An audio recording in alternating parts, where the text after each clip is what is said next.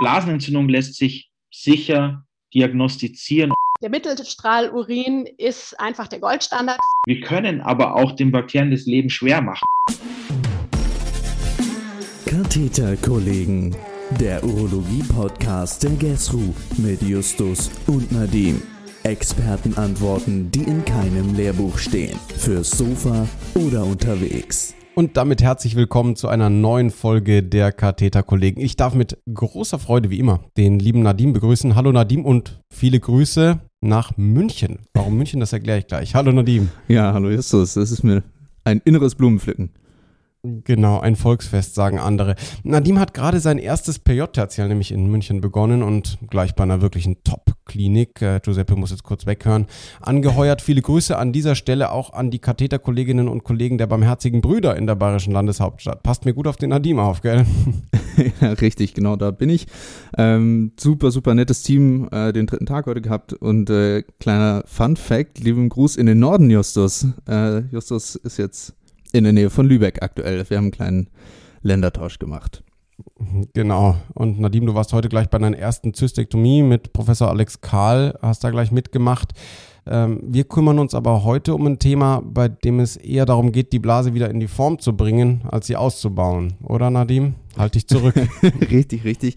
Wir kümmern uns heute um ein total relevantes Thema. Justus, ähm, wir hatten die Telefonate schon ein, zwei Mal. Du hast mir immer wieder von Patientinnen erzählt, die absolut verzweifelt in der Notaufnahme äh, irgendwie standen und die du dann im Dienst gesehen hast, die immer und immer wieder äh, ja, diese Zystitiden hatten und alle Ansätze eigentlich durchhaben. Ähm, ja, und wir haben heute zwei absolute Experten, Expertinnen für dieses Themengebiet, ähm, kennen sich da wirklich sehr, sehr gut aus. Justus, stell doch mal unsere erste Expertin vor. Danke, Nadim. Unsere erste Expertin ist nämlich Fachärztin für Mikrobiologie, Virologie und Infektionsepidemiologie an der Ludwig-Maximilian-Universität in München und dort in der Forschung auch am Max Planck, äh, beschäftigt. Äh, ABS-Expertin und Krankenhaushygienikerin am Klinikum der LMU München ist sie auch noch.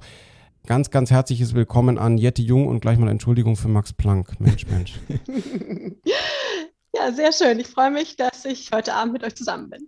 Ja, auch von mir herzlich willkommen. Schön, dass du dabei bist. Unser zweiter Experte arbeitet schon seit vielen Jahren mit Jette Jung zusammen. Ähm, und es ist kein geringerer als Giuseppe Magistro. Er ist Oberarzt der Urologie des Klinikums Großhadern in München.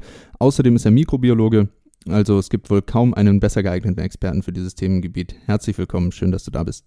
Ja, schönen guten Abend, Nadine. Schönen guten Abend, Justus. Ein freudiges Gejodel von meiner Seite.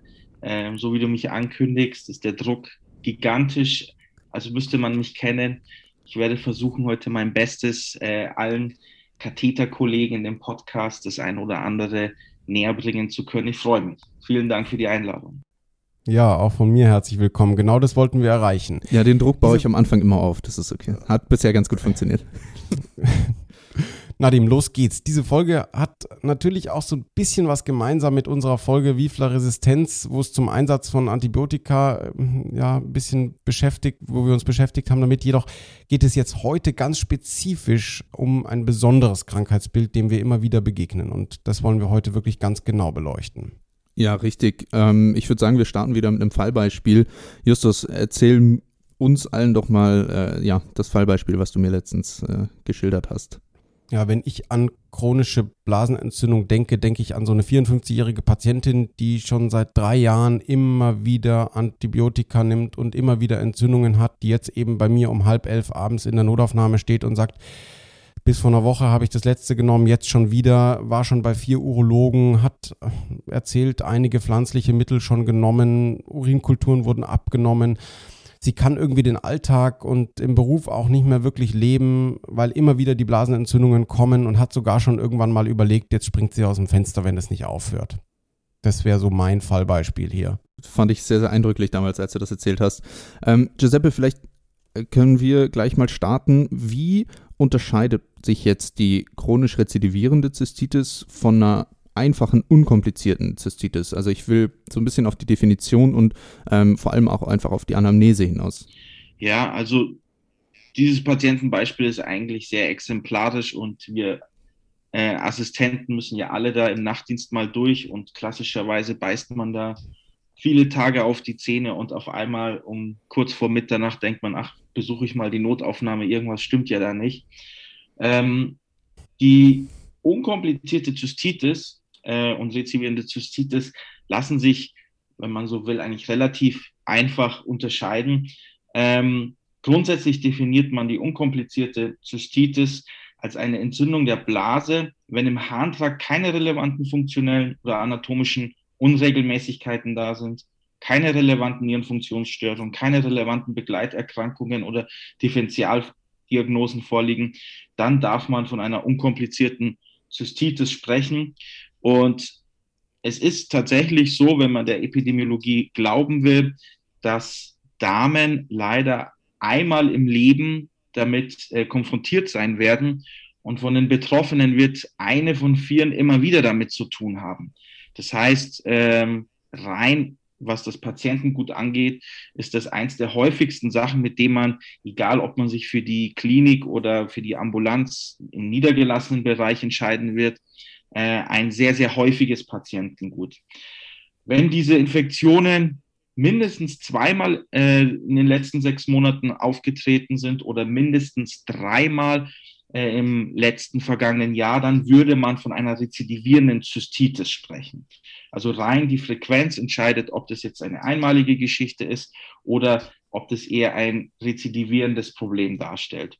Und äh, an sich, was die Anamnese angeht, ist es auch eine relativ klare Geschichte. Also wenn man eine Frau hat, die äh, sich vorstellt und die keine Risikofaktoren mit sich bringt, auf die wir nachher eingehen können, ein typisches Beschwerdebild angeht, wie das Schmerzen beim Wasserlassen, häufiges Wasserlassen, der imperative Harndrang, sie keine vaginalen Beschwerden hat, weder Fieber noch Flankenschmerzen angibt, dann kann man mit einer sehr hohen Wahrscheinlichkeit von einer unkomplizierten Zystitis ausgehen. Und somit hat man das relativ, eigen, äh, relativ gut definiert und äh, kann das in wenigen Fragen anamnestisch eigentlich ziemlich sicher diagnostizieren. Mhm, vielen Dank. Ähm, wenn ich jetzt Anamnese gemacht habe und ich gehe davon aus, okay, die hat eine chronische Zystitis ähm, oder chronisch rezidivierende Zystitis, ähm, brauche ich da noch zusätzlich Diagnostik jetzt im Vergleich zur, zur unkomplizierten? Also es ist tatsächlich so, wenn die Anamnese so eindeutig ist, äh, ist eine weitere Diagnostik gar nicht erforderlich. Die Urindiagnostik in solchen Fällen erhärtet die Diagnose. Da kann uns dann später sicherlich mehr dazu sagen. Ähm, da haben wir die Möglichkeit, über den Urinsticks ähm, die Diagnose zu erhärten. Wenn man die Möglichkeit hat, dann kann man das äh, mit einer besseren diagnostischen Sicherheit ähm, mit der mikroskopischen Untersuchung, sprich dem Urinsediment, ähm, erhärten. Und der Goldstandard, aber natürlich nicht im Alltag für alle Patienten verfügbar, wäre natürlich die Urinkultur. Aber wie ich eingangs gesagt hatte, es ist so klassisch dieses Beschwerdebild, dass eigentlich eine äh, gründliche Anamneseerhebung bei einem eindeutigen klinischen Beschwerdebild reicht, um die Diagnose zu, zu stellen. Jette, jetzt hat der Giuseppe schon den Ball vorgespielt. Wie ist es mit der Urindiagnostik? Ähm, welche Art von Urindiagnostik würdest du denn gerne sehen oder welchen Urin vielleicht würdest du gerne sehen als Mikrobiologin? Worauf muss man da achten? Mittelstrahl, Stichwort und Urinkultur, wie, was muss man da beachten? Ja, also ähm, du hast es schon angesprochen, das, was wir immer haben wollen, ähm, jetzt mal abgesehen von der Diagnostik ähm, einer Urethritis, jetzt zum Beispiel durch Mykoplasmen oder sowas, ist ähm, in der Tat der Mittelstrahlurin. Ähm, häufig ist er morgens etwas aussagekräftiger, wenn er da natürlich die ganze Nacht ähm, in der Blase war.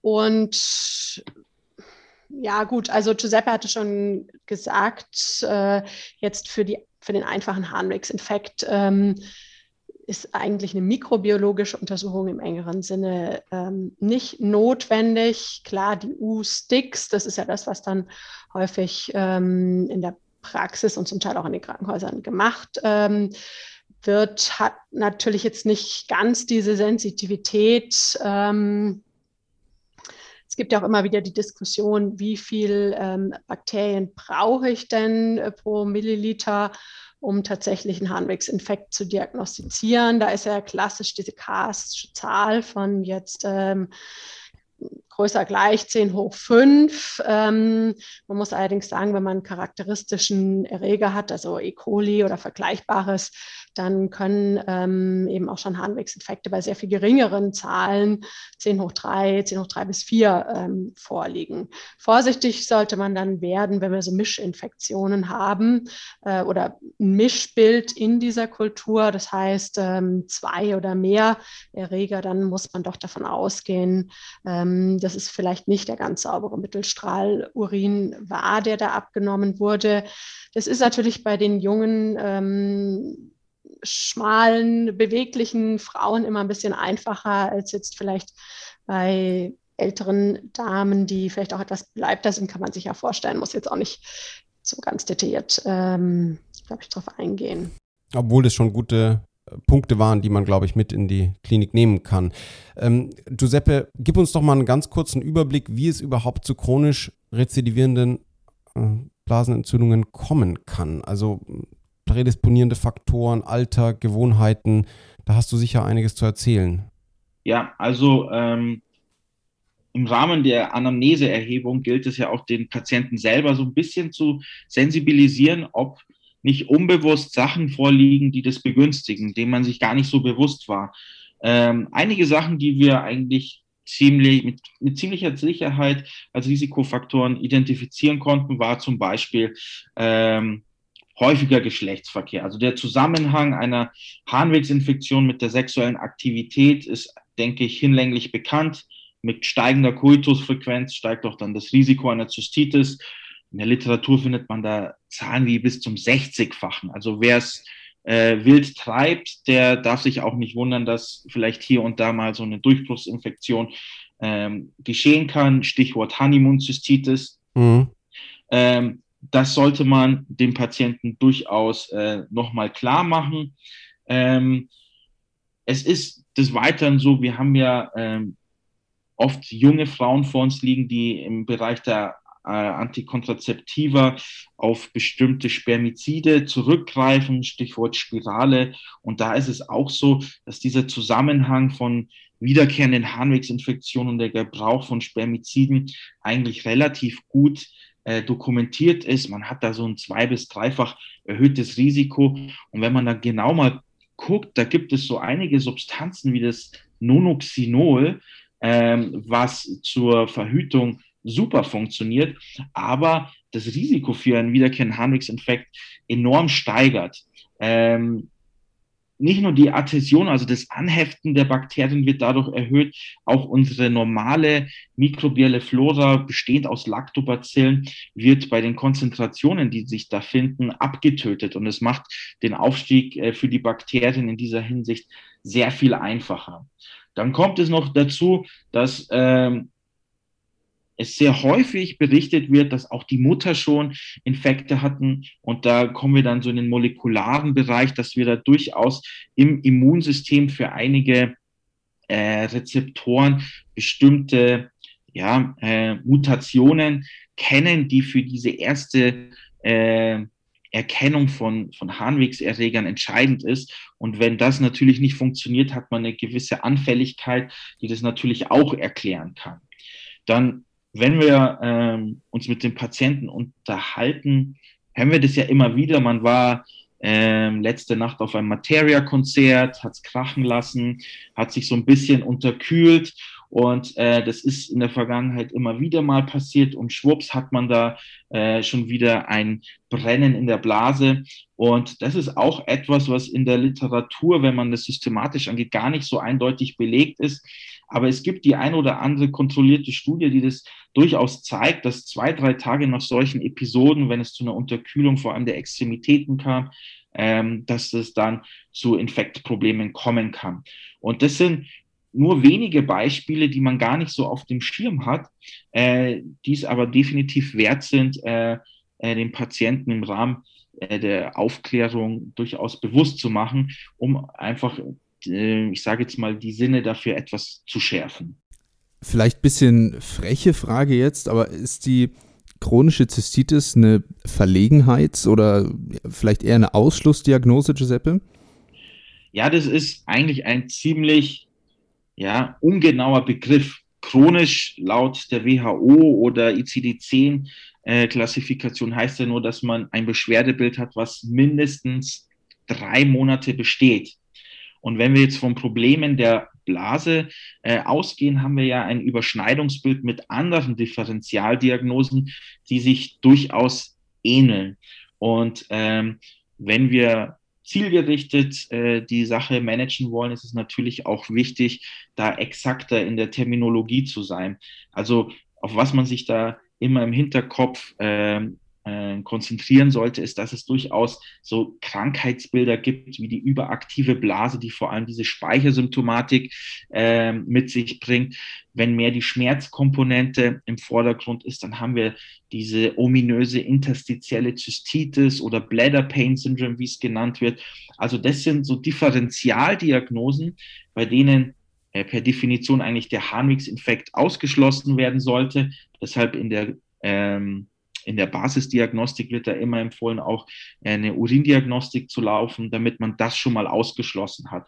Aber chronische Zystitis würde praktisch dieses ganze Mischbild äh, inkludieren und macht es uns eigentlich in der Klinik nicht einfacher, äh, die Sache ähm, ich sage jetzt mal, effektiv anzugehen. Also da wäre es besser, und das ist das, was die Urologen allgemein meinen, ähm, von einer rezidivierenden bakteriellen Zystitis zu sprechen und nicht der einfachen chronischen Zystitis. Ja, jetzt hast du es schon angesprochen. Vielen Dank. Äh, mir meine Frage vorweggenommen. Welche anderen Differentialdiagnosen sollte ich noch im Kopf haben? Ähm, interstitielle Zystitis hast du jetzt schon gesagt. Ähm, was, woran muss ich noch denken und vor allem welche Diagnostik brauche ich dann, um diese Differentialdiagnosen auszuschließen? Ja, wenn wir uns nur ganz kurz, ohne da zu sehr ins Detail zu gehen, äh, anschauen, was die entsprechenden Leitlinien äh, davor sind. Also wenn wir zum Beispiel die interstitielle Zystitis nehmen, da wird betont, dass es sich um eine nicht infektiöse chronische Erkrankung der Harnblase handelt, die geprägt ist vor allen Dingen von Schmerzen, Polakisurie, Nykturie und imperativem Harndrang. Das alles in unterschiedlicher Ausprägung und Kombination und bei gleichzeitigem Ausschluss von anderen Differentialdiagnosen, wie zum Beispiel der bakteriellen Zystitis. Also das, wie, vor, äh, wie vorhin schon betont, das überschneidet sich sehr mit einer bakteriellen Zystitis. Und da ist auch die Anamneseerhebung, eine körperliche Untersuchung und die Urinuntersuchung etwas, was man standardmäßig da machen sollte.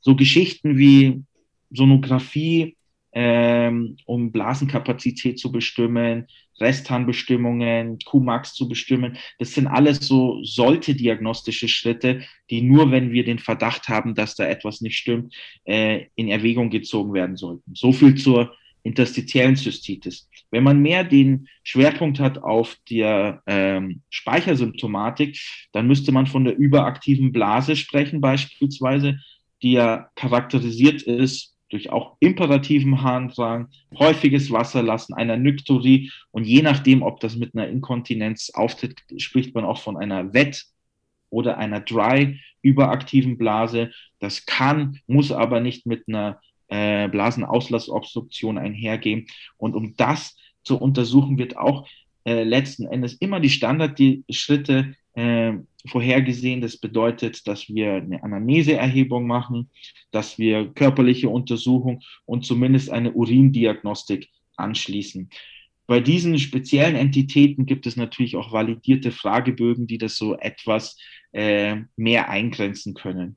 Und last but not least, das darf man nicht vergessen, viele Fälle äh, mit einer onkologischen Ursache werden leider so flapsig übersehen, weil man das durchaus mit so einer bakteriellen Zystitis äh, verwechselt. Man darf nicht vergessen, wenn jemand äh, sowas wie eine Makrohämaturie zeigt äh, und das nicht unbedingt mit Schmerzen einhergeht, sollte man auch immer an einen Tumor denken, ein Urothelkarzinom, ähm, das in hartnäckigen Fällen ähm, leider oft als äh, bakterielle Zystitis äh, übersehen wird und dadurch fürs Management einfach wertvolle Zeit verloren geht. Ja, jetzt haben wir über Diagnostik gesprochen, wir haben Diagnostik gemacht. Ähm, was soll ich dieser Patientin aus dem Fallbeispiel jetzt raten? Die hat das schon ewig lang immer wieder, äh, die hat alle allgemeinen Verhaltensmaßnahmen wahrscheinlich schon dreimal gehört, aber was kann ich ihr trotzdem guten Gewissens anraten an allgemeinen Verhaltensmaßnahmen? Also wichtig wäre jetzt zum Beispiel, äh, ihr hattet erzählt, die hat es schon seit drei Jahren. In den drei Jahren hofft man, dass zumindest ein Kollege äh, mal sowas wie eine Urinkultur gemacht hat. Idealerweise, also spätestens nach dem zweiten Rezidiv sollte man mal eine Urinkultur gemacht haben, damit man das Erregerspektrum äh, abgrenzen kann. Äh, Jette hatte das schon erwähnt, so klassische Erreger in 80 Prozent bei diesen unkomplizierten Zystitis-Fällen haben wir ein Escherichia coli vorliegen. Das ist einfach so, ich sage jetzt mal, der effektivste Rambo, Rambo unter den Harnwegserregern. Der ist halt einfach fit für den Harntrakt. Und ähm, das gehört dazu, dass wir dieses Erregerspektrum in solchen ähm, hartnäckigen Fällen irgendwann mal bestimmt haben. Dann wäre es natürlich wichtig, die Dame zu fragen, ähm, ob der irgendwelche ja, Auslöser aufgefallen sind. Gibt es irgendwelche Rahmenbedingungen, Umstände, wenn die zutreffen, ähm, gibt es da etwas, wo sie die Uhr danach stellen kann und dann kommt es eben zur Blasenentzündung. Einfach äh, so ein bisschen äh, investigativ vorgehen, schauen, finden wir nicht doch etwas, was die Dame unbewusst macht, was nicht gut ist. Und wenn wir dann jetzt schon losgehen, ist leider der Reflex bei uns äh, Urologen und den Allgemeinmedizinern den Rezeptblock zu zücken und gleich loszulegen mit äh, einem Antibiotikum. Und was wir heute eigentlich näher bringen wollen mit der Jette ist, dass das Antibiotikum eigentlich die letzte Option sein sollte, die man in solchen Fällen in Erwägung zieht. Es gibt viele Sachen, die wir vorher tun können. Das heißt, der Dame können wir jetzt ganz konkret zum Beispiel äh, erstmal einen Hinweis geben, dass sie auf ihre Trinkmenge achten soll. Generell sollte ja bei einem Harnwegsinfekt auf diese Trinkmenge geachtet werden äh, weil man davon ausgeht, dass man den Urin dadurch so stark verdünnt, dass Salze und Substrate, die Bakterien fürs Wachstum bräuchten, äh, stark verdünnt werden. Und da gibt es auch äh, einige Hinweise, dass das hilfreich sein kann. Dann kommt immer vom Gegenlager natürlich auch der Punkt, dass äh, bestimmte antimikrobielle Substanzen wie Tam-Horsfall-Protein beispielsweise ja auch verdünnt werden, weshalb dieser Punkt mit der Trinkmenge, soll man jetzt eineinhalb Liter, zwei Liter trinken, äh, nie so wirklich in der Evidenz sich durchgeschlagen habe. Aber das ist zum Beispiel ein Punkt, dass man der etwas älteren Damen sagt, äh, darauf sollte sie definitiv äh, achten. Dann, wenn es äh, GV-assoziiert ist, hatten wir ja vor eingangs schon gesagt, dass man eben darauf hinweist, äh, dass das äh, damit zusammenhängen könnte. Und natürlich wollen wir nach dem Schäferstündchen gerne etwas knuddeln und, und schlafen dann gemeinsam in Löffelchenstellung ein. Das kann man gerne tun, aber da sollte man auch ähm, darauf hinweisen, dass es gut wäre, die Blase zu entleeren. Ähm, dann ähm, werden nämlich die Bakterien, die im Rahmen mechanisch dieses äh, Geschlechtsverkehrs nach oben transportiert wurden, auch wieder ausgespült. Und das äh, scheint auch nachweislich ähm, die Häufigkeit für Harnwegsinfekte etwas zu senken. Also da merkt man schon, ähm, einfach mit, ich sage es jetzt mal, äh, etwas Aufklärung und allgemeinen Empfehlungen ein bisschen sensibilisieren, was die Dame grundsätzlich machen kann, ohne dass wir jetzt angefangen haben, schon das erste Antibiotikum gezückt zu haben. Ja, Giuseppe, vielen Dank für die sehr gute Übersicht. Jetzt interessiert mich, wir sagen ja, wir wollen uns zwar von den Antibiotika erstmal eher fernhalten, aber Jette, Wann ist denn eine antibiotische Prophylaxe für die rezidivierenden Harnwegsinfekte wirklich indiziert und wann auch wie lange? Was nimmt man da? Ähm, wo ist da die Raison? Ja, also Giuseppe ähm, hat es ja schon ganz äh, klar gesagt. Unsere Mission ist heute auch ein bisschen andere Wege aufzuzeigen, ähm, als immer nur die Gabe von Antibiotika oder auch eine Antibiotika-Prophylaxe. Ähm, also es ist jetzt mal gefordert, wenn man sowas äh, machen möchte, ähm, sollte man höchstens bei Patientinnen sind es ja meistens darüber nachdenken, wenn die jetzt mehr als zweimal pro Halbjahr ähm, tatsächlich einen Harnwegsinfekt haben und ähm, da auch wirklich extremen Symptomdruck ähm, verspüren. Letztlich muss man sagen, jetzt hier natürlich im stationären Bereich arbeiten wir mit Prophylaxen eigentlich nur bei Patientinnen und Patienten, ähm, die letztlich ein anatomisches Problem haben, was aber nicht behebbar ist. Ähm, die häufig schwer, schwer krank sind ähm, und auch sicher eine eingeschränkte Lebenserwartung in vielen Fällen haben und wo man dann auch Sorge hat, ähm, dass das gleich dann ähm, in oberen Harnwegsinfekt beziehungsweise in Urosepsis ähm, sich ausweitet. Ja, also das sind so die Indikationen, wo wir hier ähm, überhaupt mit sowas arbeiten, ähm, wenn man das im jetzt niedergelassenen Bereich ähm, tut, dann, wie gesagt, ähm, wäre das so, sozusagen so die Mindestanforderung. Kurze Zwischenfrage an der Stelle ist, ähm, muss ich bei der Prophylaxe testgerecht zu dem nachgewiesenen Keim sein? Oder sage ich, okay, ich habe jetzt den, die Patientin mit ähm, einem Antibiotikum testgerecht, zehn Tage behandelt und äh, weiß aber, es ist jetzt der dritte Infekt und jetzt sollte die Prophylaxe her. Nehme ich dann noch Rücksicht auf die Kultur oder sage ich, jetzt sollte das erledigt sein, damit kann ich das häufigste wieder abdecken? Ja, also es gibt ja so ein paar äh, Substanzen, die man gemeinhin jetzt für eine Prophylaxe verwendet. Und welches ähm, davon, das würde man auf jeden Fall abhängig machen vom Resistenzprofil äh, der vorhergegangenen okay. Infektionen. Das impliziert, ähm, dass ich also mindestens ähm, einmal vorher eine Urinkultur gemacht habe. Wenn ich jetzt mit der Prophylaxe beginne, dann kann ich das entweder unmittelbar im Anschluss an jetzt wirklich eine Therapie eines Harnwegsinfektes tun. Da sollte ich vorher auch einmal schauen, ähm, dass diese Therapie dann auch wirklich wirksam war. Das heißt, dass ich dann keine Bakterie mehr vorliegen habe.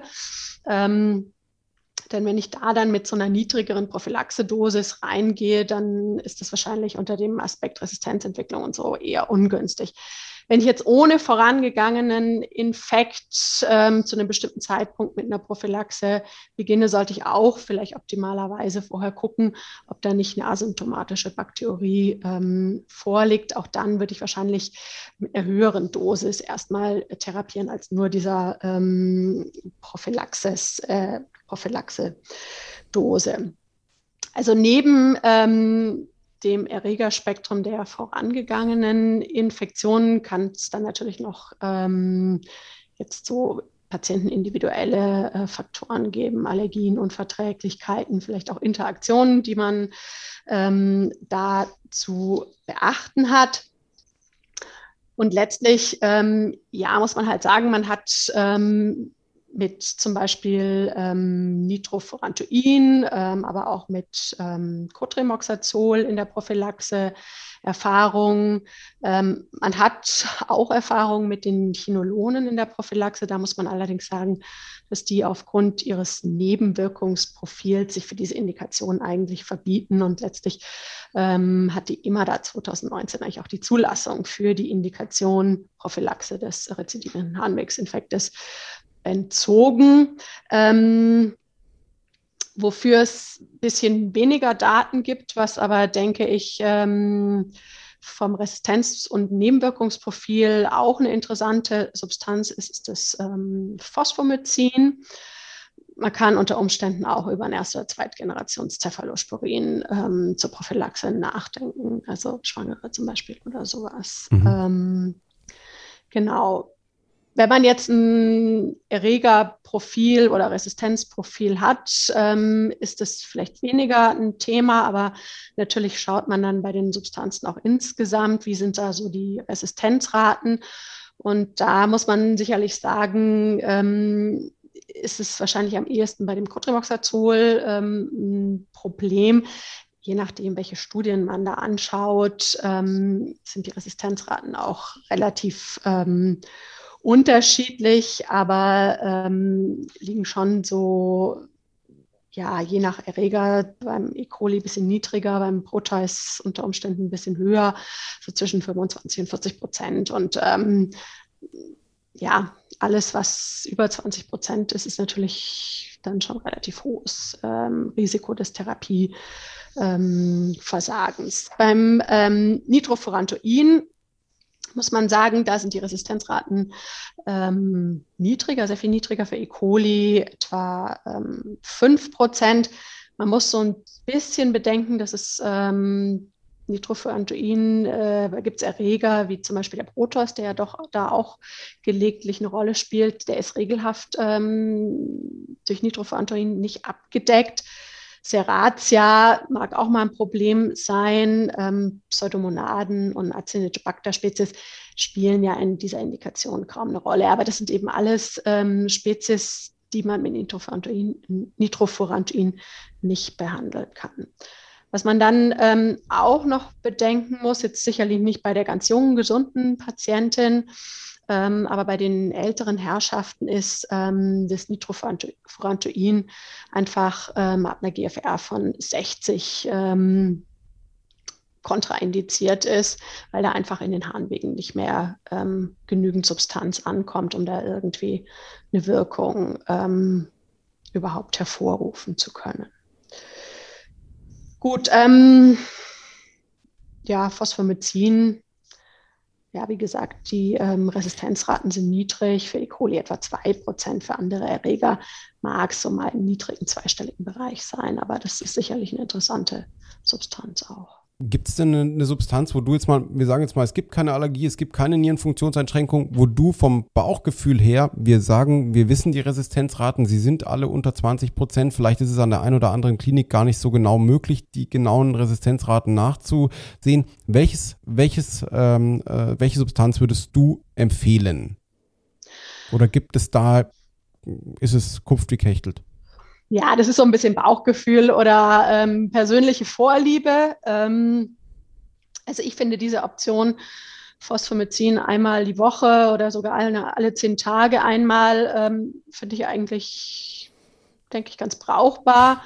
Mhm. Ähm, Cotrimoxazol ähm, haben wir ja jetzt auch bei der Prophylaxe von ganz anderen ähm, Infektionen relativ viel Erfahrung. Das scheint auch ganz mit relativ wenig Nebenwirkungen ähm, vergesellschaftet zu sein, so dass man da vielleicht irgendwie so eine halbe Tablette Cotrem entweder täglich oder sogar nur dreimal die Woche ähm, vielleicht auch empfehlen kann. Ähm, jetzt abgesehen von dieser kontinuierlichen Prophylaxe kann man sich natürlich auch überlegen, ob man, wenn das jetzt so wie Giuseppe geschildert hat, ähm, eindeutige Korrelationen zum Beispiel ähm, zum Geschlechtsverkehr hat, dass man sagt, man nimmt so eine Prophylaxe ähm, postkoidal ähm, oder man sagt halt den Patienten, hör zu, ich gebe dir jetzt ein Rezept mit und du machst einen U-Sticks, wenn du Symptome hast, vielleicht der U-Sticks auch entsprechend da was zeigt, dann brauchst du nicht kommen, dann nimmst du ähm, einfach so, machst eine präemptive Therapie. Ja. Gibt sicherlich auch eine Reihe von Patienten, mit denen man so ganz gute Vereinbarungen treffen kann. Jetzt zückt man schon den Kuli, um das Rezept für ein Antibiotikum zu unterschreiben und die Patientin rollt schon mit den Augen und sagt, nee, das hatte ich auch schon ähm, und fragt so nach alternativen Substanzen, Phytopharmaka. Ihr hattet es beide schon gesagt, dass ihr da heute auch ein bisschen drauf hinaus, hinaus wollt. Ähm, ich hatte mal äh, bestimmt in einem Jahr oder so einen Patienten in der Notaufnahme, Justus grinst schon, weil er das Foto gesehen hat. Ähm, der hatte es war ein junger Mann, äh, der hatte irgendwie einen Harnwegsinfekt und hatte von seinem, ich glaube, Hausarzt in Bulgarien äh, ein Phytotherapeutikum bekommen. Und dieser Urinbecher, den er abgegeben hat, der war Waldmeistergrün. Ähm, und das war, ja, war für alle ganz spannend. Aber Jette, vielleicht kannst du uns ja eine kleine Einführung zu Phytotherapeutika geben, beziehungsweise alternativen Substanzen. Ja, also was jetzt die Phytotherapeutika anbelangt, so aus mikrobiologischer Sicht kann ich jetzt da natürlich ein bisschen was dazu sagen, wo ähm, da die Angriffspunkte sind. Das sind im Wesentlichen ähm, eigentlich drei Dinge. Ähm, die Motilität ähm, eines Erregers ist ja ein wichtiger Virulenzfaktor. also ähm, das sind ja dann so Flagellen, die diese Erreger, ähm, diese Oropathogene ausbilden und dadurch sind sie mobil und können sich halt eine schöne Nische im Harntrakt suchen, wo sie sich dann niederlassen und von dort aus ähm, auch schön verbreiten. Es gibt ähm, so Isothiazyanat-haltige ähm, Phytopharmaka, die offensichtlich diese ähm, Motilität behindern und damit vielleicht das Aufsteigen, ähm, die Harnröhre oder dann später auch ähm, weiter hoch in den oberen Harntrakt ähm, ein Stück weit verhindern können. Ein anderer ähm, Virulenzfaktor jetzt ähm, speziell von Uropathogenen ähm, Erreger ist ähm, eben, dass sie mit Artesinen ausgestattet sind. Also sie haben ja dann so Fimbrien und an den Enden sind Artesine, mit denen sie sich dann einfach an das Blasen, ja, ans Urothel anheften ähm, können. Und ähm, die kann man sozusagen einfach ähm, kompetitiv blockieren. Ja. Das ist einmal ähm, relativ effektiv mit Manose ähm, möglich, aber auch so Proanthocyanidine, ähm, die halt äh, im Cranberry-Saft, ja, ob sie dann ausreichender Menge immer vorhanden sind, ähm, je nachdem, wie man das eben anwendet, aber das ist halt so ein, so ein äh, Klassiker. Und dann der letzte ähm, Angriffspunkt ist, dass es einfach Substanzen gibt, die so eine gewisse bakteriostatische Wirkung haben, also zum Beispiel Rosmarinextrakte oder sowas, wobei diese bakteriostatischen ähm, die bakteriostatische Wirkung sicherlich jetzt geringer ist als die von einem Antibiotikum. Das ist dann die Frage, ob das ausreicht. Ja, wunderbar strukturiert. Vielen, vielen Dank. Ähm, Giuseppe, dann frage ich dich gleich weiter. Ähm, wie ist das jetzt mit diesen alternativen Substanzen? Wann werden sie angewendet? Ähm, ist es eher ergänzend oder eher statt einer Antibiose? Ähm, wie ist das da? Ja, eigentlich können wir da relativ stolz sein, weil wir aus der Urologie haben tatsächlich die Daten und Evidenz geliefert, die eigentlich den Einsatz äh, in den ersten äh, Therapieversuchen rechtfertigen würden. Äh, nur vorab, wir dürfen ja nie vergessen, es geht jetzt bei der Blasenentzündung ja nur um lokales Geschehen. Das, was die Patienten nervt, ist halt einfach die Beschwerden in der Blase. Unsere Therapie zielt eigentlich ja nur darauf ab, wie gut und wie schnell kann ich diese Beschwerden loswerden. Wenn wir Bakterien haben, äh, die sich verlaufen haben in der Blase, da nicht hingehören und Unfug treiben, dann mache ich dem ein, ein reges Ende, wenn ich einfach ein Antibiotikum gebe und alle sind tot. Wir können aber auch den Bakterien das Leben schwer machen. Und da kommen halt diese Phytopharmaka ins Spiel. Und da ist es für einige Substanzen, die die Jette schon angesprochen hat, ich habe jetzt mit keiner Firma irgendwie einen Vertrag oder so, aber nur damit der ein oder andere Kollege äh, weiß, wovon wir da reden. Die Substanzen hat sicherlich der ein oder andere gehört. Ähm, und das ist auch gut untersucht worden. Wenn wir jetzt zum Beispiel sowas nehmen wie äh, das Canifron, das ist so ein standardisiertes Mischpräparat, da ist Liebstöckel drin, 1000 Güldenkraut und Rosmarinextrakt. Da haben die Kollegen zeigen können, dass das nicht unterlegen ist im Vergleich zu der einmaligen Phosphomycin-Gabe und hat da geschaut. Die einen haben halt das Antibiotikum genommen, die anderen haben für äh, eine Woche lang ähm, dieses Phytopharmaka genommen und hat dann geschaut, wie schnell gehen die Beschwerden weg. Und das war fast deckungsgleich. Also das heißt, sie haben ähm, dem Patienten helfen können, indem sie aufs Antibiotikum verzichtet haben und der hat halt einfach nur äh, mehrere Kapseln für eine Woche genommen. Und diese eine Substanz, äh, wurde auch gezeigt, äh, war hilfreich, wenn man das über einen längeren Zeitraum nimmt, sprich drei Monate, dass es auch die Rezidivrate deutlich herabsinkt. Also wir sehen ein klinisches Ansprechen für Präparate wie Canefron, wo das Rosmarinextrakt ist, äh, liegen vor. Und auch diese Thiocyanate, die Diette angesprochen hat, oder allgemein im Volksmund Senföle, das haben wir zum Beispiel in dem Anguzin drin.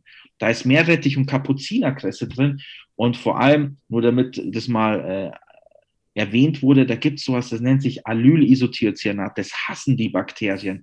Und auch da ist es entsprechend klinisch bestätigt worden, sogar bei einem ganz besonderen Patienten gut. Das waren Dauerkatheterversorgte Patienten mit neurogener Blasenentleerungsstörung. Wenn man da äh, eine Prophylaxe mit diesem Anguzin betreibt, dass da auch die Rezidivrate effektiver gehemmt wurde, als wenn man immer nur bei Bedarf das Antibiotikum gibt. Und ähm, so sieht man, dass man relativ effektiv diese Beschwerden nehmen kann. Wichtig ist, da muss man auch dem Patienten darauf hinweisen, dass das so ein bisschen auch nach dem Bauchgefühl gehen muss, ob man das jetzt äh, zweimal am Tag nimmt oder dreimal am Tag, drei Kapseln oder vier Kapseln. Das mag bei dem einen oder anderen individuell äh, immer angepasst äh, erfolgen und dann schafft man das auch, und das ist ganz wichtig für die Patienten, ihnen dieses Bewusstsein zu geben, dass man selber aktiv was dagegen tun kann, entsprechend viel trinken, diese Substanzen einnehmen. Und ich sage mal, dann wird der Urin in der Zusammensetzung so eklig gemacht für die Bakterien, dass man da eigentlich gut äh, damit klarkommen kann. Und andere Substanzen, wie zum Beispiel, weil das äh, auch äh, in den Medien rauf und runter angepriesen wird, diese Cranberry-Präparate, da ist auch was dran. Diese äh, von Jette erwähnten Proanthocyanidine blocken auch die Saugknöpfe der Bakterien und das machen sie je nach Spezies unterschiedlich gut. Das, was halt in den äh, klinischen Studien, und da gibt es ja sogar Meta-Analysen dazu, ähm, leider nicht bestätigt werden konnte, ist so allgemeinhin eine Wirksamkeit, was eher darauf zurückzuführen ist, dass man nie was Standardisiertes genommen hat. Die Dosierungen waren immer andere. Und wir haben das selber auch äh, im Labor nachvollziehen können. Einige Bakterien brauchen halt sehr hohe Konzentrationen, die in diesen Standardpräparaten nicht immer äh, gewährleistet ist.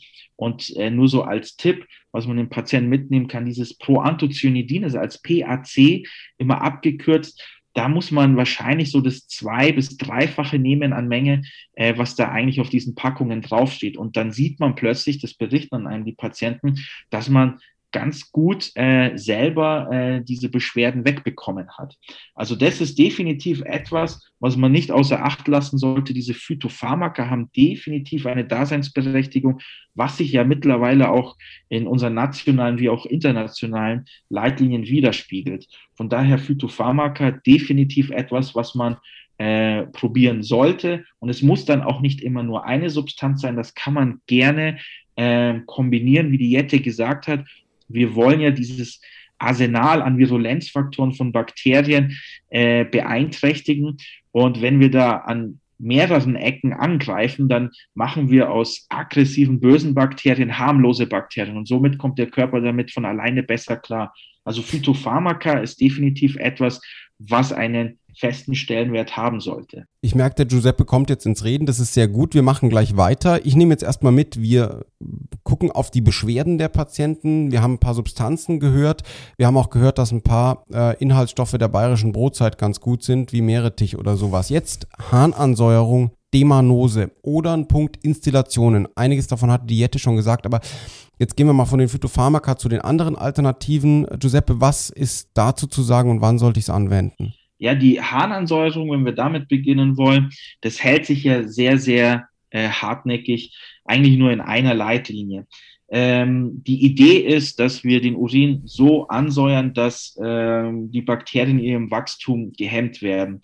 Der Therapiestandard wäre ja heute, dass man auf sowas zurückgreift wie dem L-Methionin. Da nimmt man das so dreimal am Tag, ein halbes Gramm bis zu einem Gramm und äh, shiftet damit den pH deutlich ins Saure. Ähm, man muss dazu ganz klar sagen, dass die klassischen Harnwegserreger nur müde darüber lächeln können. Also ein E. coli beim pH von 6, das ist so, wie wenn man den ganz sinnlich gestreichelt hätte. Dementsprechend hat sich das in den klinischen Studien nie wirklich so äh, durchgesetzt. Ähm, was man sich überlegen kann, ist bei einigen Erregern wie zum Beispiel Proteus, das ist so ein Meister des Schwärmens, der ist häufig in diesen Infektsteinen drin. Das sind ja so Phosphatsteine. Und ähm, diese Erreger machen ja bewusst, damit sie bessere Bedingungen vorfinden, den Urin alkalischer. Wenn wir jetzt also bei solchen Situationen dafür sorgen, dass der Urin wieder äh, gegengesteuert wird und saurer wird, äh, ist ein Nutzen denkbar. Äh, was man auch nicht vergessen darf, wenn man so über synergistische Effekte sprechen möchte, einige Antibiotika, wie zum Beispiel Sulfonamide oder das Mitoforantoin, was die Jette vorher äh, erwähnt hat, die zeigen im leicht sauren Milieu äh, ein, eine bessere antimikrobielle Aktivität. Und da könnte das tatsächlich auch so ergänzend äh, eine Rolle spielen.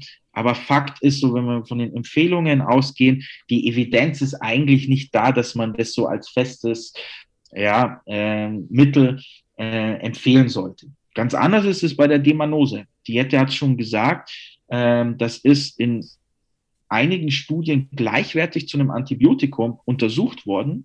Und da ist auch die Rationale, dass wir diese Saugknöpfe von den Bakterien, nur damit das mal gehört wurde, die nennen sich so Typ 1 Fimbrien und die sind vor allem bei E. coli super, super wichtig. Also der erste Schritt einer jeden Infektion ist, die Dinger müssen sich irgendwo einhaken können. Und das, was die erkennen, sind Manoseverbindungen am Uroplakin des Urothels. Und wenn wir jetzt so tsunami-mäßig den Harntrakt fluten mit Manose, dann werden genau diese Saugnöpfe abgeblockt. Und somit ist es für die Bakterien so, als würden sie auf Glatteis in der Blase hin und her rutschen. Und wenn man dann dafür sorgt, dass man häufig auf Toilette geht, viel trinkt, dann werden die halt einfach ausgespült. Und das ist definitiv etwas, was mittlerweile auch in den Leitlinien national und international betont wird, dass das fester Bestandteil sein kann. Da werden klassischerweise zwei Gramm so einmal abends vor dem Schlafengehen genommen. Aber auch da gilt, dass man das durchaus, wenn man merkt, das Brennen nimmt zu, die einmalige Gabe reicht nicht, dass man das durchaus öfters am Tag nehmen äh, kann und wird erstaunt sein, dass das tatsächlich bei einer Vielzahl unserer Patienten hilft. Das letzte, was du Justus angesprochen das war ja diese Installation. Und da ist auch immer so die Grundidee gewesen, dass wir die Glycosaminoglykanschicht der Blase in irgendeiner Form stärken, dass wir äh, desinfizierende oder antibiotische Substanzen einfüllt in die Blase in der Hoffnung, dass wir damit äh, vor allen Dingen Rezidive äh, reduzieren können. Das hat sich leider, egal was man da genommen hat, nie so wirklich bestätigt. Eine ideale Lösung, was auch immer man da genommen hat, äh, hat sich bis heute nicht finden können. Es gab halt eine Arbeit 2012, die war so genial, so effektiv, ist aber nie wieder bestätigt worden. Da hat man ähm, auch etwas, was es äh, handelsüblich gibt von dem einen oder anderen Hersteller. Da hat man Chondroitinsulfat und äh, was war das? Äh, Chondroitinsulfat und Hyaluronsäule drinnen gehabt. Und das war dann wirklich äh, gigantisch effektiv, muss man sagen. Aber wie ich eben gesagt hatte, ähm, das war die einzige Studie, die das in dieser Form gezeigt hat. Also da muss man sich überlegen, die HWI-Rate pro Jahr war 10 Prozent in der Verum-Gruppe und 90 Prozent in der Placebo-Gruppe. Also richtig, richtig gute, signifikante Reduktion der HWI-Rate. Quality of Life war super und war super verträglich. Aber das war wieder rum einfach von der Evidenzlage, ich sage mal, ein positiver äh, Fall, der da publiziert wurde. Aber das reicht halt auch nicht, äh, um das äh, allgemein hin als Empfehlung in die Leitlinien aufzunehmen. Unsere Erfahrung ist es auch in der Praxis, dass da ähm, nicht viel erreicht wird. Und für die Patienten muss man sich auch überlegen, da kommt man halt einmal die Woche zum Urologen, kriegt das für eine Woche installiert. Das reizt dann auch die Blase, es kann durchaus unangenehm sein. Und wenn da nicht so ein klarer Nutzen bei der ganzen Geschichte da ist, dann würde man das auch ja, mit ein bisschen Magenkrummen nur als, als fester Standbein in dem Management mitempfehlen wollen. Giuseppe, vielleicht kannst du noch was ähm, zur vaginalen Östrogenisierung sagen. Was was hat es damit auf sich? Warum wirkt das? Ähm, wann genau bringt das was? Bei welchen Patientinnen? Ähm, und wie wird sie auch angewendet? Also bei der vaginalen Östrogenisierung ist ganz wichtig, dass man sich da auf Substanzen beschränkt, die wirklich nur lokal wirken. Und das ist in der Regel das Estriol. Das sind 0,5 Milligramm, die man da gibt. Gibt es Vaginaltabletten, Cremes. Und da hat die Datenlage relativ eindeutig gezeigt, wenn es darum geht, wie soll ich es anwenden, dass man das lokal anwenden soll. Das heißt, vag vaginale Applikation, und da ist auch die Datenlage so, im Vergleich zu Placebos, im Vergleich zu Antibiotika, dass es äh, eine signifikante Wirkung hat. Und die Idee ist eigentlich, dass man das äh, vor allen Dingen bei den postmenopausalen Frauen, die haben ja äh, mit dem Östrogenmangel häufig ein äh, Atrophes genitale und da kann man mit der vaginalen Östrogenisierung äh, neben dem positiven Effekt auf einen Scheiden-pH und den Lactobacillenstatus ähm, auch eine Reduktion der HWI-Rate erzielen. Ähm, die Idee ist, wenn man das äh, empfiehlt, dass man erst aufsättigt. Das heißt, die nehmen das für äh, zwei Wochen täglich ein, also sprich äh, meistens zum Abend hin und dann wird eigentlich nur noch erhalten. Das heißt, dann müssen die das nur noch zweimal pro Woche nehmen. Und das macht da definitiv Sinn und hilft vor allen Dingen den postmenopausalen Frauen. Okay, bleiben wir mal in dem Milieu da unten. Jette, Lactobacillen, Giuseppe hat es schon gesagt. Ähm, was hat es mit denen auf sich und wie muss man das bewerten? Ja gut, es gibt ja äh, Studien, die zeigen, dass ähm, jetzt Patientinnen mit rezidivierenden Harnwegsinfekten häufig eben auch eine Veränderung der Vaginalflora ähm, aufweisen. Insbesondere scheint das wohl zum Zeitpunkt des ähm, Harnwegsinfektes selber so zu sein. Und ähm, dann, äh, wenn wir da weniger äh, Lactobacillen sehen, sehen wir im äh, Gegenzug häufig mehr E. coli dafür. Ähm, Lactobacillen produzieren je nach Stamm in unterschiedlichem Ausmaß ähm, Wasserstoffperoxid und ähm, das sind, ist dann wiederum vielleicht was, was dem E. coli ähm, nicht so äh, günstig erscheint. Also mechanistisch ist es irgendwie naheliegend, dass man versucht, da ein schönes ähm, Lactobacillen-Milieu aufzubauen. Und ähm, das hat man natürlich auch versucht. Da muss man sagen, gibt es natürlich verschiedene Möglichkeiten. Einmal, dass man dies diätetisch macht, zum Beispiel durch äh, Kapseln oder Getränke, die eben Lactobacillen ähm, enthalten, oder dass man das eben mit ähm, Suppositorien macht, ähm, die vaginal appliziert werden und die dann auch Lactobacillen ähm, enthalten.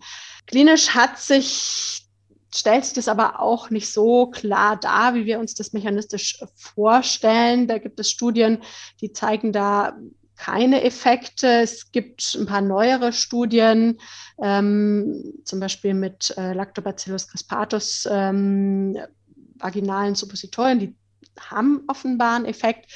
Was jetzt ähm, die bakterielle Vaginose anbelangt, gab es ja letztes Jahr im New England Journal auch ähm, eine schöne Publikation, die gezeigt hat, dass diese Suppositorien helfen können. Also insgesamt muss man sagen, es gibt äh, keine eindeutige Evidenz ähm, für das Nutzen von Lactobacillus-Präparaten. Trotzdem denke ich, ähm, wenn jetzt Patienten vielleicht auch zusätzlich Probleme mit ähm, so einer bakteriellen Vaginose haben oder vielleicht dann auch tatsächlich ähm, nach der Einnahme von Antibiotika mag das ähm, vielleicht zur Rezidivprophylaxe auch gar keine so schlechte Option sein. Das ist ja ein Punkt, ähm, der bis jetzt noch nicht so zur Sprache kam, dass wir natürlich, wenn wir einen Harnwegsinfekt ähm, antibiotisch behandeln, dass wir ähm, das Mikrobiom damit auch schädigen und ähm, vielleicht eine erhöhte Rezidivrate dadurch auch unter Umständen provozieren. Ja? Und unter dem Aspekt kann ich mir vielleicht auch den Einsatz von Lactobacillen vorstellen. Ja. Zu guter Letzt noch ein bisschen aktueller Bezug. Noch nie so, so oft das Wort Impfung gefallen wie im Moment, würde ich behaupten. Ähm, darf natürlich auch nicht fehlen. Äh, bei uns soll es jetzt aber um äh, eine echte urologische Impfung gehen. Ähm, Jette, vielleicht kannst du was dazu sagen. Ich, ich kenne nur Strohwag, Justus kennt äh, andere Präparate. Ähm, bring doch da mal für uns ein bisschen Licht ins Dunkel, bitte. Ja, zu den Präparaten äh, will vielleicht Giuseppe dann auch noch was sagen. Ähm, aber ja, tatsächlich handelt es sich äh, hier um eine Form der Immunisierung oder man könnte sicherlich auch sagen ähm, Impfung. Zum Teil ähm, kommt es tatsächlich zu einer spezifischen Antikörperproduktion, IgG und natürlich auch IgA ähm, sind ähm, da wichtig. Es kommt aber zum Teil und für manche Präparate ist es auch ganz gut ähm, belegt, dass es eigentlich initial erstmal ähm, zu einer Abregulation der unspezifischen Abwehr kommt, also Neutrophile, dendritische Zellen, Makrophagen, dass die erstmal ähm, stimuliert werden. Das ist zum Beispiel für dieses äh, OM89 äh, gezeigt. Es gibt aber also OM89 ist jetzt ein Präparat, das enthält eigentlich nur äh, E. coli. Bestandteile. Dann ähm, gibt es andere Präparate wie das angesprochene Strohwag, das Parinteral tatsächlich wie so eine richtige Impfung eben ähm, verabreicht wird. Ähm, das enthält dann nicht nur E. coli-Bestandteile, sondern eben auch Bestandteile anderer Erreger, die da häufiger vorkommen, also Proteus, Klebsiellen und ähm, Enterococcus äh, fecalis. Das sieht man ja auch manchmal jetzt eher so ähm, sicherlich bei dem Patienten mit gewissen prädisponierenden Faktoren im Krankenhaus, dass E. fecalis ein Problem ist. Ähm, es gibt auch ähm, Präparate, die sublingual appliziert äh, werden könnten. Auch das ähm, ist offensichtlich eine Option. Da gibt es dieses MV 140 Euroimmun oder Uromun, Entschuldigung. Ähm, da gibt es auch Studien, dass das durchaus mit einer Antibiotikatherapie gleichwertig sein kann. Aber Giuseppe, da kannst du vielleicht auch noch mehr dazu sagen. Ja, wichtig ist im Hinterkopf zu behalten, dass es sowas gibt. Wir können unser Immunsystem primen, unterrichten, böse Harnwegserreger eher zu erkennen und effektiver zu bekämpfen. Und äh, das sind so diese drei Sub Substanzen, die Diette erwähnt hat, die jetzt mehr oder weniger zur Verfügung stehen. Das Uromon wird noch kommen. Ähm, wichtig wäre mir nur so oder für uns in der Praxis, dass wir da auch schauen, ähm, wie das eigentliche Erregerspektrum beim Patienten ist. Wenn das häufigste vorliegt, wie zum Beispiel der klassische E. coli-Infekt, dann macht sowas wie dieses OM89, das ist das, was wir als Urovaxom kennen, absolut Sinn, weil das ist wie so eine Art äh, bunter Cocktail der bösesten E. colis, die je auf dem Erdball identifiziert wurden. Und wenn man das zu sich nimmt, dann äh, weiß unser Immunsystem erstmal, wie die äh, üblichen Verdächtigen aussehen. Und da hat es äh, sicherlich einen etwas besseren Effekt als das einfache Strohwag, was mehr so in die Breite geht. Das ist so ein Kennenlernen, äh, Cocktail an unterschiedlichen Erregern, was halt in der äh, klinischen Evaluierung bis zu Phase 2 untersucht wurde und auch einen signifikanten äh, Effekt hat. Also das sind beide Sachen, die so als Baustein für das Management unserer Patienten mit rezidivierenden Harnwegsinfekten definitiv einen festen Stellenwert haben sollten und äh, definitiv äh, empfohlen werden sollten. Wahnsinn. Das war ein echtes Trainingslager, das wir jetzt, was die chronischen Zystitiden angeht, durchlaufen haben. An dieser Stelle schon mal vorab ganz, ganz großes Dankeschön an euch beide, liebe Jette, lieber Giuseppe. Ihr wisst, an, am Ende jeder Folge fragen wir immer nach dem einen Tipp für die Assistentinnen und Assistenten, jetzt wenn es um das Thema chronische Harnwegsinfekte geht. Giuseppe, möchtest du mal anfangen? Was ist wichtig? Also grundsätzlich, ähm, die Behandlung von Harnwegsinfekten ist etwas, was zur Kernkompetenz nicht nur jedes Urologen gehören sollte, sondern jedes medizinisch tätigen äh, Kollegen oder Kollegin. Äh, und die Blasenentzündung lässt sich sicher diagnostizieren. Und mir wäre eigentlich nur wichtig, dass die lieben Zuhörer mitnehmen, dass unser Spielkasten nicht nur aus Antibiotika besteht, sondern wir viele andere tollen, äh, tolle Optionen und Alternativen haben, die äh, fast gleichwertig sind und die eher äh, in Anspruch genommen werden sollten als das Antibiotikum. Vielen Dank. Ähm, Jette, hast du auch noch einen Tipp für uns? Ja klar, ich bin natürlich der Mikrobiologe und ähm, da möchte ich nochmal darauf zurückkommen, was wir ganz am Anfang besprochen haben, nämlich ähm, die mikrobiologische Diagnostik beim Harnwegsinfekt. Das wird ganz oft gesagt und noch öfter ähm, nicht wirklich angewendet. Ähm, der Mittelstrahlurin ist einfach der Goldstandard für die mikrobiologische Diagnostik des Harnwegsinfektes. Und ähm, da möchte ich einfach allen Kolleginnen und Kollegen nochmal mitgeben, wirklich den Patienten nicht einfach nur durch die Sprechstundenhilfe einen Becher in die Hand äh, drücken lassen, sondern da gehört schon ein bisschen Erläuterung vielleicht doch dazu, was jetzt mit Mittelstrahlurin gemeint ist. Ähm, dass man wirklich die mittlere Portion ähm, nimmt. Es ist sicherlich nicht notwendig, dass man das Genitale vorher desinfiziert, aber ähm, einfach mal feucht drüber wischen ist auch wahrscheinlich nicht falsch. Ja. Und ähm, wenn man den Urin dann gewonnen hat, dann sollte der natürlich entweder gut gekühlt werden, das ist die zweitbeste äh, Möglichkeit, oder dann ähm, zügig ins Labor gelangen. Und wenn der Befund dann da ist, ähm, dann halt auch nochmal, der Mikrobiologe weiß nicht, was er da vor sich hat. Der ähm, zählt die Erreger auf und kann die so mehr oder weniger gut quantifizieren. Aber jeder Befund ist dann auch nochmal im klinischen Kontext ähm, zu werten. Und wenn da polymikrobielle ähm, Befunde zurückkommen mit drei Erregern oder irgendwas, was einfach keinen Harnwegsinfekt macht, ähm, dann sollte das eben auch nicht dazu führen, dass da der Rezeptblock ähm, voreilig gezogen wird. Vielen Dank. Ja, wir hören damit wirklich praktisch auf, haben praktisch angefangen. Ich bin begeistert. An dieser Stelle ganz, ganz herzliches Dankeschön nochmal an euch beide und Nadim, wie die Tipps gehört auch jetzt dein äh, Blog dazu. Ich sag's gar nicht anders. ja, genau. Äh, erstmal auch von mir ein großes, großes Dankeschön, lieber, lieber Giuseppe. Ähm, ich fand's richtig, richtig gut. Ich weiß, ich sage es jedes Mal, ich meine es aber so. Ähm, ja, der allgemeine Werbeblock für die Katheterkollegen, ihr Lieben. Ähm, ihr findet uns auf Instagram und Twitter. Ähm, wir freuen uns wirklich immer wahnsinnig über Feedback. Ähm, es kommt immer mehr, das macht sehr, sehr viel Spaß. Wir freuen uns auch über Themenvorschläge.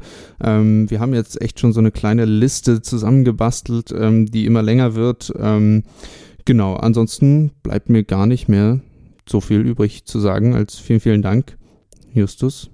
Danke Nadim, danke an euch beiden. Bis zum nächsten Mal. Ciao, ciao. Ciao. Einen schönen Abend. Tschüss.